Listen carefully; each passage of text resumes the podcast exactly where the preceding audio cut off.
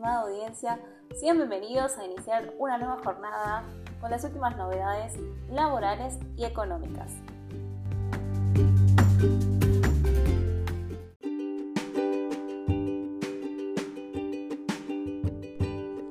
Se generaliza el libro de sueldos digital para que no lleven hojas móviles y se establecen más requisitos para su implementación. A través de la Resolución General 5250, la AFIP estableció una serie de modificaciones y adecuaciones al sistema informático Libro de Sueldos Digital con vigencia a partir del 17 de agosto. En primer término, se estableció que los empleadores que confeccionen el libro especial dispuesto en el artículo 52 de la Ley número 20.744, texto ordenado en 1976 y sus modificaciones, deberán utilizar el sistema informático denominado Libro de Sueldos Digital, ampliando el universo de sujetos obligados a aquellos que lleven registro en hojas móviles.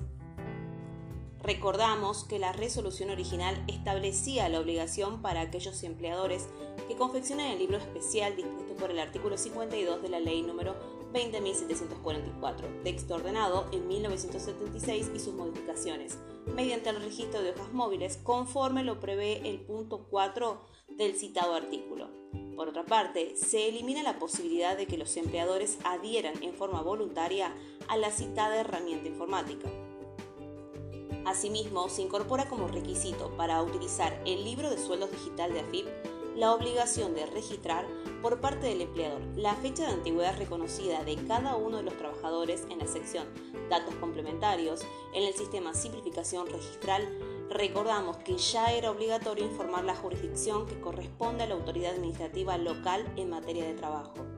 También, a partir de la entrada en vigencia de la flamante Resolución General 5250, se incorpora la obligación para que el empleador de contar con firma digital, eliminándose la posibilidad de que AFIP pueda establecer para determinados empleadores que el requisito de firma digital no sea exigible.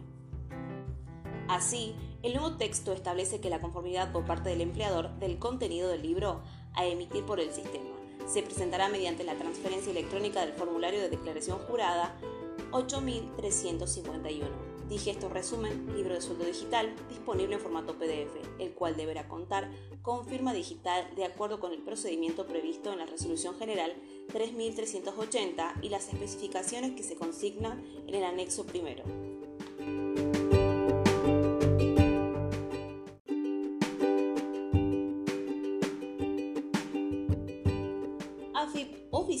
El adelanto de impuesto a las ganancias para 2.000 grandes empresas. La Administración Federal de Ingresos Públicos, por medio de la Resolución General número 5248, estableció por única vez pago a cuenta del impuesto a las ganancias. La medida alcanza solo al 1% del total de las personas jurídicas que presentan declaración jurada del impuesto a las ganancias, que se han beneficiado por un incremento general de los precios internacionales de los commodities, alimentos y energías derivados del conflicto bélico en Europa Occidental. Para encontrarse obligados a ingresar el pago a cuenta, las personas jurídicas deben cumplir algunas de las siguientes condiciones.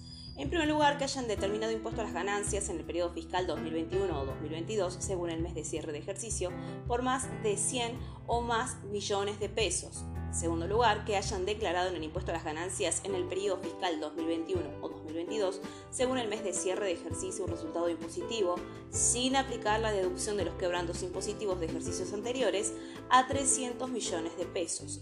A tal fin, los sujetos alcanzados que tengan cierre de ejercicio entre agosto y diciembre deberán considerar la declaración jurada del impuesto a las ganancias del periodo fiscal 2021 y los que tengan cierre de ejercicio entre enero y julio deberán considerar la declaración jurada del impuesto a las ganancias del periodo fiscal 2022. El monto de pago a cuenta se determinará de acuerdo al siguiente procedimiento. 1. Sujetos alcanzados que hayan determinado base para el cálculo de anticipos de alicuota será del 25 por sobre dicho importe restantes sujetos alcanzados, la alícuota será del 15% sobre el resultado impositivo sin aplicar la deducción de quebrantos impositivos de ejercicios anteriores. Cabe aclarar que quedan excluidas las personas jurídicas que posean un certificado de exención de impuesto a las ganancias.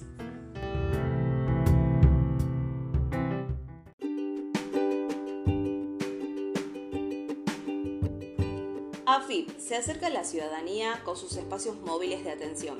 Uno de los espacios móviles de atención de la AFIP estuvo presente en el Centro Integrador Comunitario María Eva de Bernal Oeste, Quilmes, donde respondió más de 30 consultas de los ciudadanos.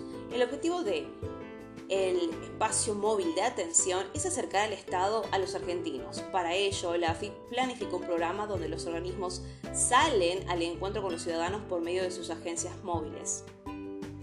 Entre las inquietudes atendidas se destaca el caso de tres mujeres que consultaron para inscribirse el monotributo para luego vender productos en su domicilio y contar con una obra social y aportes jubilatorios. En otra oportunidad, los funcionarios de la AFIP detectaron que un trabajador no contaba con los aportes patronales de su empleador.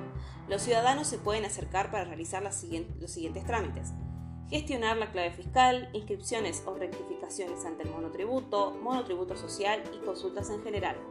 El cronograma de los espacios móviles de atención prevé la presencia en diferentes puntos estratégicos para poder llegar y facilitar las consultas a los ciudadanos que se encuentren lejos de una dependencia.